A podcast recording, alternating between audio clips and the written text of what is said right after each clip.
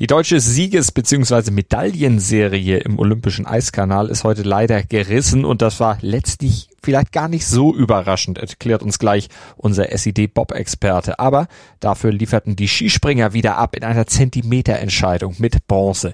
Doch nicht nur Medaillen gehörten heute an Tag 10 in Peking zum Flair der Ringe dazu, sondern leider auch das Thema Doping. Der Fall Valieva, der erregt aktuell die Gemüter in Peking und auch darauf schauen wir hier auf meinsportpodcast.de zusammen mit den Kollegen vom Sportinformationsdienst SID. Wir fassen den heutigen Olympiatag für euch zusammen. Das Flair der Ringe. Der Podcast rund um die Olympischen Spiele auf meinsportpodcast.de. Skispringen. Auf der Skisprunganlage in Changjiakou, da musste am Ende das Maßband angelegt werden. 0,8 Punkte und damit umgerechnet nur 44 Zentimeter lag das deutsche Team nach acht Sprüngen dann vor den Norwegern und holte sich die Bronzemedaille. Gold geht an Österreich, Silber an Slowenien. Mein Kollege Moritz Knorr, der hat das Geschehen an der Schanze im Blick gehabt. Moritz, wie hast du denn das Springen gesehen? Diese Bronzemedaille fühlt sich für den DSV an wie Gold. Es war ein schwieriger Wettkampf. Der Wind sorgte immer wieder für wechselnde Bedingungen, mal von vorne, mal von hinten. Es war teilweise schon so eine kleine Lotterie. Trotzdem setzte sich dann relativ schnell eine Vierergruppe ab aus Österreich, Slowenien, Norwegen und Deutschland. Österreich und Slowenien waren dann relativ schnell vorne weg und so gab es dann noch einen Zweikampf um Bronze und der wurde vielleicht durch einen unerwarteten Patzer von Marius Lindwig entschieden, dem Olympiasieger von der Großschanze. Im ersten Durchgang gab es nur 100 Punkte für ihn und am Ende nur Blech für die Skandinavier. Beim deutschen Quartett war die, Größe, war die Freude über diese Medaille dann natürlich hingegen riesengroß, auch wenn es nichts wurde mit der Titelverteidigung von vor vier Jahren aus Pyeongchang. Dann lass uns nochmal auf die deutschen Springer im Detail ein bisschen genauer gucken. Wie fällt denn da deine Einzelbewertung der vier aus? Karl Geiger, der hatte im ersten Durchgang die mit deutlichem Abstand schlechtesten Windbedingungen aus seiner Gruppe, blieb dann nur bei 121 Metern hängen, kam auch im zweiten Durchgang mit 128 Metern nicht an seine Gala-Vorstellung von vor zwei Tagen ran. Markus Eisenbichler, der hat hingegen ja schon sechs Weltmeistertitel, aber noch keine Olympiamedaille gehabt. Der wollte unbedingt glänzen und machte das auch mit 136 und 139,5 Metern. Er war klar der beste deutsche Springer. Schmid blieb im Rahmen seiner Möglichkeiten, verlor allerdings auch mit 126,5 und 122 Metern einiges am Boden auf die Besten und Stefan Leier, der rechtfertigte dann seine Nominierung. Deutschland also am Ende hauchdünn vor Norwegen, ganz, ganz enge Kiste, aber Bronze letztlich gewonnen. Aber der Rückstand zu Slowenien auf Platz zwei und zu den siegreichen Österreichern, der war dann schon viel deutlicher als dieser Vorsprung auf Platz vier. Österreich als Sieger überhaupt, hättest du das erwartet? Das war schon durchaus überraschend. Damit hätte ich nicht so unbedingt gerechnet. Ich hatte die Slowenen da schon deutlich eher erwartet. Am Ende ist es dann der, wir müssen sagen, wieder erstarkte Manuel Fettner, der als Schlussspringer die Nerven behält. Österreich die Goldmedaille sichert. Etwas mehr als acht Punkte Vorsprung sind es dann schlussendlich gewesen. Manuel Fettner, 36 Jahre schon alt, aber alter Schutz, äh, schützt vor Goldmedaille nicht. Das kann man bei ihm wirklich sagen. Der hat's richtig rausgerissen da. Äh, damit sind die Skisprungwettbewerbe in Peking jetzt ja abgeschlossen. Wie fällt denn da dein Fazit aus deutscher Sicht aus? Ja, die Wettkämpfe waren für die DSV-Adler insgesamt schon so ein Wechselbad der Gefühle. Und die Medaille jetzt am Ende, der absolute Höhepunkt, ging ja sehr enttäuschend los mit dem Einzelspringen von der Normalschanze mit Platz 15 für Geiger und Schmied auf Rang 11 als Best im Deutschen. Das war schon ein mittleres Desaster, müssen wir so klar und deutlich sagen. Dann der Mix-Team-Wettbewerb mit der Disqualifikation von Katharina Althaus, die ja im Einzel Zweite wurde bei den Damen. Und da gab es am Ende auch nur Platz neun. Und dieser ganze Wettbewerb war ja ein Farce. Und dann kam plötzlich diese Wende, mit der man vielleicht gar nicht mehr unbedingt gerechnet hatte, mit der Leistungssteigerung von Karl Geiger und der unerwarteten Bronzemedaille von der Großschanze. Das brachte dann nochmal neuen Schwung. Und am Ende dann noch diese, Markus Eisenbichler hatte es gesagt, scheiß Medaille und das meinte er positiv, sehr, sehr positiv sogar. Bob im Monobob der Frauen ist die deutsche Dominanz- und Medaillenserie im Eiskanal von Yang gerissen. Laura Nolte, die hatte in den beiden abschließenden Läufen eigentlich schon die Hand an der Medaille, wurde am Ende aber nur Vierte und Mariama Yamanka, die wurde enttäuschende Dreizehnte. Gold holte sich die favorisierte US-Amerikanerin Kelly Humphreys, Silber ging an ihre Landsfrau Elena Myers-Taylor und Bronze an Christine De Bruyne aus. Kanada. Wie schätzt jetzt Moritz Löhr für den SID vor Ort am Eiskanal diese Entscheidung und vor allem auch die verpassten Medaillen aus deutscher Sicht ein? Der deutsche Goldrausch hier im Olympischen Eiskanal von Yangjing ist vorbei, aber wenn man ehrlich ist, so überraschend ist das gar nicht. Laura Nolte und Mariama Yamanka, die beiden deutschen Starterinnen hier in China, haben bislang immerhin noch nie ein Rennen in der Weltserie gewonnen. Das ist sowas wie der Weltcup im Einzelschlitten. Und eine Medaille war deshalb schon angepeilt, aber die goldene war nicht unbedingt das Ziel. Nolte wurde am Ende Vierte, Yamanka Dreizehnte und das muss man dann sagen, ist schon enttäuschend. Krass und bemerkenswert sind vor allem die Abstände. Nolte fehlten rund zwei Sekunden auf Olympiasiegerin Kaylee Humphreys aus den USA, Yamanka fast fünf. Das sind Welten im Bobsport. Die beiden Deutschen hatten hier auf der türkischen Bahn immer wieder große Probleme im oberen Streckenabschnitt. Da haben sie immer wieder die Bande touchiert und so viel Zeit verloren. Hinzu kommt ein schwacher Start, wobei man dazu sagen muss, dass der hier in China nicht so ausschlaggebend ist wie auf anderen Bahnen der Welt. Was man generell dazu wissen muss im Monobob, werden sogenannte Einheitsschlitten vom Weltverband gestellt. Es sind nur minimale Änderungen erlaubt, ganz anders als in Zweier, wo die Nationen selbst tüfteln können und Deutschland durch die jahrelange Erfahrung, durch den Erfolg und die FES, den Schlittenbauer im Rücken, einen großen Vorteil besitzt. Die Chancen, das muss man feststellen, waren also gleich. Und wenn man ganz ehrlich ist, seit der Einführung vor zwei Jahren vom Monobob haben andere Nationen ihre Hausaufgaben etwas besser gemacht. Also vor allem die USA, die mit Humphreys die Olympiasiegerin stellen und mit Eliana Myers-Taylor sogar noch die Silbermedaille gewonnen haben. Dann gehört aber auch zur Wahrheit, dass Deutschland, wenn es dann um den Zweierschlitten geht, der am Freitag und Samstag ausgefahren wird, wieder zu den Favoriten zählt. Dann werden aber auch wieder die eigenen Schlitten verwendet von der FES und dort hat Deutschland traditionell die größte Erfahrung und einen großen Materialvorteil. Und dazu kommt, dass die Pilotinnen um Nolte Yamanka und Kim Kalicki, die ist die dritte Starterin, sich viel, viel wohler fühlen im Zweierschlitten, wenn die Anschieberin hinten drin sitzt. Und da darf man durchaus gespannt sein. Da wird Deutschland anders als jetzt im Mono sicherlich um die Goldmedaille mitkämpfen können. Moritz Löhr vom SID mit einer Einordnung des ersten medaillenlosen Wettkampfes aus deutscher Sicht im Olympischen Eiskanal von Peking und vor allem mit einer mutmachenden Prognose für die weiteren Wettbewerbe. Vielen Dank. Eiskunstlaufen. Und dann gab es ja heute auch noch das Urteil des KAS zum Fall der unter Dopingverdacht stehenden russischen Eiskunstlauf-Olympiasiegerin Kamila Valieva. Die darf nach dem Urteilsspruch nun am Einzelwettbewerb der Winterspiele ab Dienstag teilnehmen. Die Ad-Hoc-Kammer des KAS wies den Anspruch des IOC, der WADA und des Eislauf-Weltverbandes ISU gegen die Aufhebung der Suspendierung der 15-Jährigen durch die russische Anti-Doping-Agentur Rusada zurück. Valieva war am 25. Dezember bei den russischen Meisterschaften positiv auf die verbotene Substanz Trimetazidin getestet worden. Das Ergebnis lag jedoch erst nach dem Sieg im olympischen Teamwettbewerb am 8. Februar vor. Der Kass teilte in seiner Urteilsbegründung mit, dass Valieva als besonders schutzbedürftig gelte. Und diesen Fall, den Fall Valieva, den kommentiert Kai Simon Preuten vom SID. Spätestens jetzt, da das Schlamassel offenkundig ist und nicht einmal der IOC-Sprecher Mark Adams das Dilemma noch wegmoderieren kann. Spätestens jetzt sollte auch dem letzten IOC-Mitglied klar geworden sein, welch verhängnisvolle Fehlentscheidung die Besitzer der Olympischen Spiele getroffen hatten, als sie sich dazu entschlossen, Russland Gnade zu gewähren. Gnade für einen der unverschämtesten Betrugsskandale der Geschichte. Wir erinnern uns alle an Sochi 2014. Jetzt da vieles auf Kinderdoping hindeutet, da eine 15-Jährige unter der Last einer positiven Probe und eines nächtlichen Justizkrimis unter den Augen der Weltöffentlichkeit aufs Eis geschickt wird.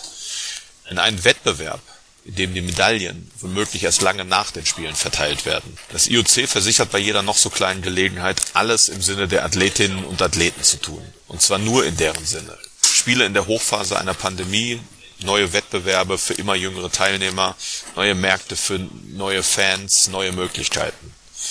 Der Fall Valier war der Fall eines Mädchens, das kaum als Einzeltäterin taugt, sondern ein Opfer des eigenen Umfelds ist, entlarvt die Firma.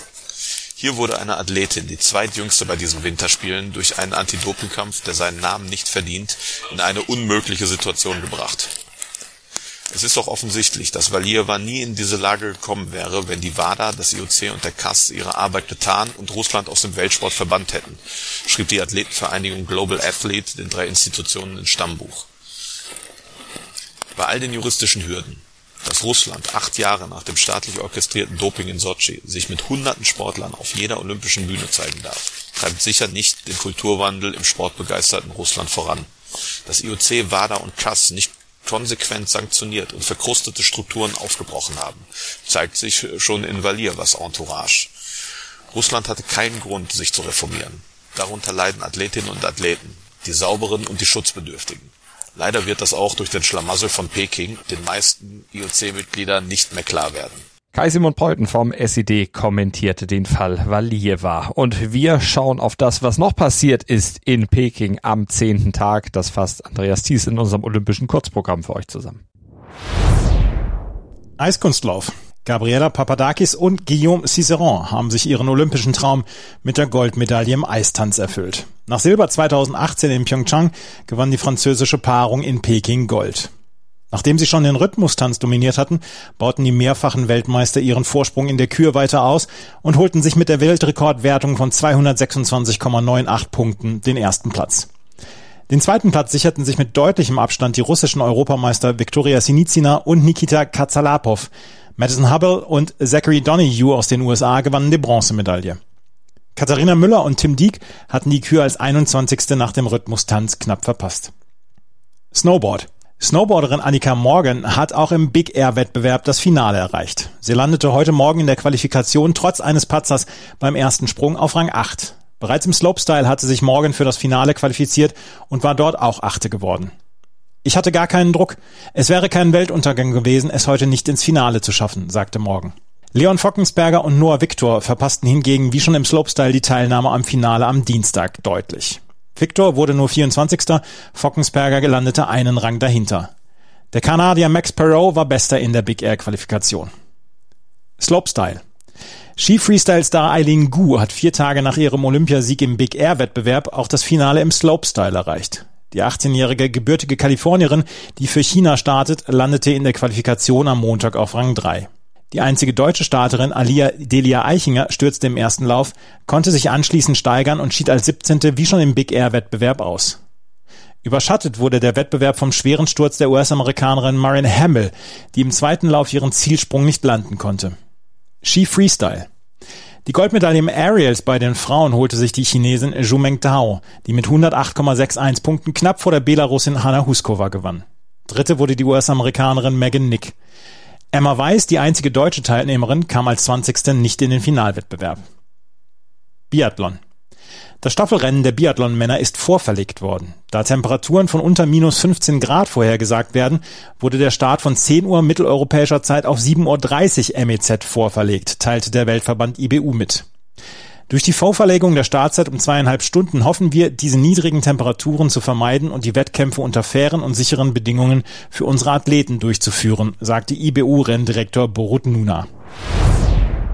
Soweit die Entscheidung des Tages. Bleibt uns noch der Blick natürlich auf morgen. Und wenn wir die beiden Tage, heute und morgen, mal vergleichen, äh, dann müsste man wahrscheinlich sagen, heute eher die Ruhe vor dem Sturm. Morgen, denn morgen, da gibt's in Peking wirklich volles Programm. Neun Entscheidungen stehen auf dem Zettel und natürlich hoffentlich wieder einige Medaillen für Deutschland. Chancen sollte es ja eigentlich genug geben. Wir gucken mal drauf mit Moritz Knorr. Moritz im äh, Ski Alpin der Damen, aber wahrscheinlich nicht oder waren die Vorleistungen von Kira Weidle im Training äh, aussagekräftig auch für ihre Medaillenambition?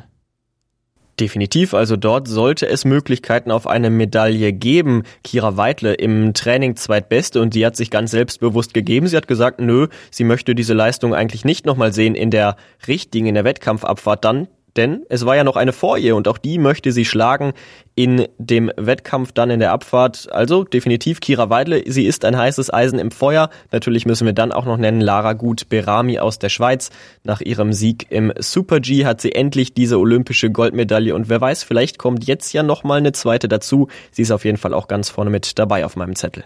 Also äh, interessante Entscheidung. Auf jeden Fall, die dann da morgen früh um 4 Uhr deutscher Zeit dann auch gezeigt wird im Fernsehen. Also früh aufstehen. Bisschen später, aber auch nicht viel später geht Biathlon los. Wir haben es ja eben von Andreas Thies schon gehört in unserem Kurzprogramm. Da ist der Start auf 7.30 Uhr mitteleuropäischer Zeit vorverlegt worden, um dieser arktischen Kälte da äh, aus dem Weg zu gehen. Was ist denn unter diesen Bedingungen und generell dann in der 4 x 7,5 Kilometer Staffel der Herren für das deutsche Team drin? Es müsste schon einiges zusammenkommen, wenn es da wirklich um eine Medaille gehen soll. Die deutschen Biathleten bei den Männern ja mehr oder weniger komplett enttäuschend bei diesen Olympischen Spielen. Da hat man gar nichts zu tun gehabt mit den Medaillenentscheidungen bisher so richtig. Benedikt Doll, der beste Deutsche, aber auch sonst, was danach kommt mit den anderen Startern, Erik Lesser, Philipp Navrat und Roman Rees. Also ich habe es gesagt, da muss schon wirklich einiges passieren und da müssen vor allen Dingen auch die Favoriten ordentlich patzen. Und da haben wir eigentlich sehr, sehr konstante ja, Staffeln dann im Programm beziehungsweise auf dem Zettel. Vor allen Dingen die Norweger natürlich mit den beiden Bö-Brüdern, die ja überraschend in 2018 in Pyeongchang nicht den Titel sich sichern konnten. Das gewannen ja die Schweden.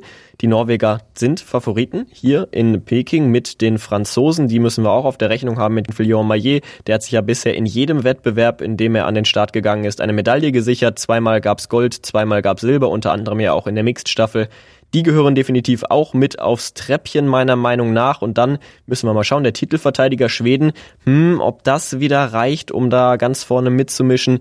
Die Leistungen waren ja bisher in dieser Saison auch eher enttäuschend. Dann sind wir auch darauf natürlich sehr, sehr gespannt. Früher aufstehen 7.30 Uhr. Nur das nochmal als Hinweis. Und was auch morgen auf dem Programm steht, nordische Kombination. Das Einzel von der Großschanze. Kann Vincent Geiger da nochmal wieder was reißen? Definitiv, also er zählt auch hier wieder zu den Favoriten. Olympiasieger in Pyeongchang 2018 wurde ja Johannes Ritzek. Wir sind mal gespannt, seine überraschende Leistung von der Normalschanze, ob er das ja dann vielleicht nochmal wiederholen kann und vielleicht ja dann auch über die Ziellinie bringen kann. Es war ja bisher eine der spektakulärsten Entscheidungen da, diese Einzelentscheidung von der Normalschanze nordische Kombination mit Vinzenz Geiger als Olympiasieger. Aber wir müssen auch Johannes Lamparter auf dem Zettel haben aus Österreich, immerhin Weltmeister und auch Jürgen Grorbach aus Norwegen zählt damit zu. Erik Frenzel ist ja immer noch nicht wieder dabei, für den kommt dieser Einzelwettbewerb noch zu früh. Wer weiß, vielleicht ist er dann ja aber im Teamwettbewerb mit dabei. Das wäre definitiv wichtig fürs deutsche Quartett. Daumen drücken dafür seine Erfahrung, seine Klasse, die sind sicherlich auch nach dieser Corona-Quarantäne durchaus ein Faustpfand für die deutsche Mannschaft. Und dann kommt ja wahrscheinlich die Medaillenbank oder das, worauf wir am meisten Geld setzen würden, wenn wir es setzen müssten auf eine Medaille morgen. Äh, Bob-Entscheidung, Zweier, das Finale mit, natürlich mit Francesco Friedrich und mit Johannes Lochner. Also ich würde jetzt nicht unbedingt sagen, dass ich Haus und Hof wetten würde, weil ich bin einfach nicht so der Wetttyp. Aber wenn man jetzt risikofreudig ist, dann würde man es wahrscheinlich schon machen. Also Francesco Friedrich, der Dominator der letzten Jahre, Olympiasieger in Pyeongchang, Weltmeister, führt jetzt auch äh, nach dem ersten Tag, nach dem ersten Rennen, nach dem ersten Lauf das Ganze an mit Startrekord, mit Bahnrekord. Also da muss schon wirklich echt einiges passieren. Grobe Schnitzer müssen da kommen, dass Francesco Friedrich da sich dieses Ding nicht holt. Er führt ja vor Johannes Lochner und vielleicht wird es dann ja sogar ein deutsches Dreierpodium, weil auch Hofer hat da Hafer, pardon, aber auch, weil auch Hafer hat da noch seine Chancen aufs Podium. Er ist da ganz nah dran an den Startern aus dem russischen Olympischen Komitee. Und vielleicht gibt's dann ja das erste deutsche Dreierpodium am morgigen Tag da im Eiskanal. Dazu müssten die Russen dann vom Hafer gestochen werden. Zitat äh, Kollege Andreas Thies. Nur um die Quelle dann auch genannt zu haben für dieses, ich finde, sehr gute Wortspiel. Eine Entscheidung dann auch noch mit deutscher Beteiligung morgen Slopestyle, nee, beziehungsweise Big Air natürlich im Snowboard mit Annika Morgen. Ja, du sprichst es schon an. Slopestyle, das ist vielleicht nicht die Entscheidung, die es dann morgen gibt, aber die hatten wir ja schon. Aber auch da konnte Annika Morgan sich ja fürs Finale qualifizieren. Das hat sie jetzt auch geschafft und sie geht wirklich komplett ohne Druck rein in diesen Wettbewerb. Hat gesagt, die Qualifikation ist ihr geglückt. Da hat sie gesagt, ja, pff, wenn es nicht geklappt hätte, dann wäre es eben so gewesen. Jetzt ist es äh, die Kirsche auf der Torte und mal schauen, was dann geht. Sie wurde in der Qualifikation Achte, im Slopestyle im Finale ja auch schon Achte. Und vielleicht gibt's dann ja die Triple Eight und sie wird Achte. Oder vielleicht kann sie sich ja auch überraschend nochmal irgendwie vorne reinspringen. Daumen drücken auf jeden Fall und Daumen drücken natürlich für das deutsche Eishockey-Team. Da geht's noch nicht um Medaillen, aber da geht's in den Playoffs darum, ob's dann überhaupt weitergeht in die K.O.-Runde. Ja, sie müssen auf jeden Fall eine Leistungssteigerung zeigen gegen China, Kanada und die USA. In der Vorrunde war das ja noch etwas überschaubar. Jetzt gegen die Slowakei muss definitiv deutlich mehr kommen von der Mannschaft von Toni Söderholm, wenn es dann Richtung KO-Runde gehen soll, weil diese olympische Medaille von 2018, diese Silbermedaille, ja, sie ist vielleicht nicht als externes Ziel ausgerufen, aber ich sag mal so, Halbfinale könnte schon drin sein. Das hatte man im Vorfeld ja schon gehört, dass das realistisch sein könnte, aber mit dieser Leistung ja, wird das bisher eher schwierig. Deswegen drücken wir die Daumen, dass es besser wird. Bisschen besser ist es gegen die USA ja schon geworden. Also ein kleiner Aufwärtstrend war zu sehen, aber die Slowakei natürlich auch ein ziemliches Brett in Sachen Eishockey. Wir werden das Ganze natürlich verfolgen und dann hier auch zusammenfassen beim Flair der Ringe am morgigen Tag dann hier auf meinsportpodcast.de in Zusammenarbeit mit den Kollegen vom Sportinformationsdienst SID. Bis dahin, vielen Dank. Das Flair der Ringe. Der Podcast rund um die Olympischen Spiele auf meinsportpodcast.de. Schatz, ich bin neu verliebt. Was? Da drüben. Das ist er. Aber das ist ein Auto. Ja, eben. Mit ihm habe ich alles richtig gemacht. Wunschauto einfach kaufen, verkaufen oder leasen. Bei Autoscout24. Alles richtig gemacht. Wie baut man eine harmonische Beziehung zu seinem Hund auf? Puh, gar nicht so leicht. Und deshalb frage ich nach, wie es anderen Hundeeltern gelingt, beziehungsweise wie die daran arbeiten. Bei Iswas Dog reden wir dann drüber. Alle 14 Tage neu mit mir, Malte Asmus und unserer Expertin für eine harmonische Mensch-Hund-Beziehung, Melanie Lippisch. Iswas Dog mit Malte Asmus. Überall, wo es Podcasts gibt.